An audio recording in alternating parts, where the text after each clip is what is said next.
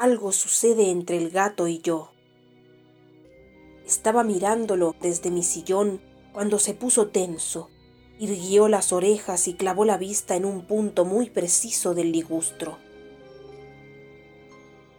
Yo me concentré en él tanto como él en lo que miraba.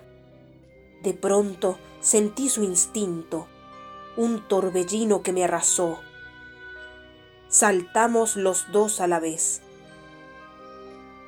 Ahora ha vuelto al mismo lugar de antes.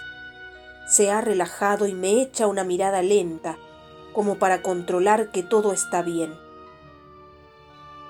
Ovillado en mi sillón, aguardo expectante su veredicto. Tengo la boca llena de plumas.